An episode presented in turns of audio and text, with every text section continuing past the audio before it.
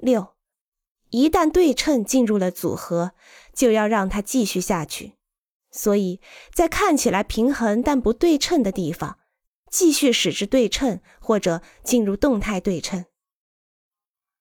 七，已知的最好的比例是黄金分割矩形，宽长比是一比一点六一八。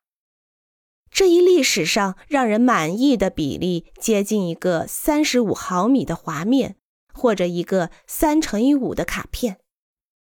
运用这一比例，用矩形的宽度乘上一点六一八得到的长度或者高度的尺寸。例如，在很多文化类型中，都会发现一米宽、一点六一八米长的窗户。在窗户、门。屋子的尺寸、建筑正面等任意物体中运用这一比例，它可能不能操作，但是它是一个很好的开始。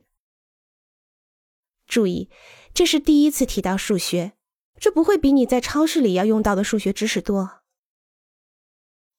八，另一个有用的比例是二的平方根，即一比一点四一四。在原始文化中，这一历史悠久的比例被简单的构造，通过用一条绳子测量正方形的对角线，并且旋转那一长度，使其成为所产生的矩形的一面。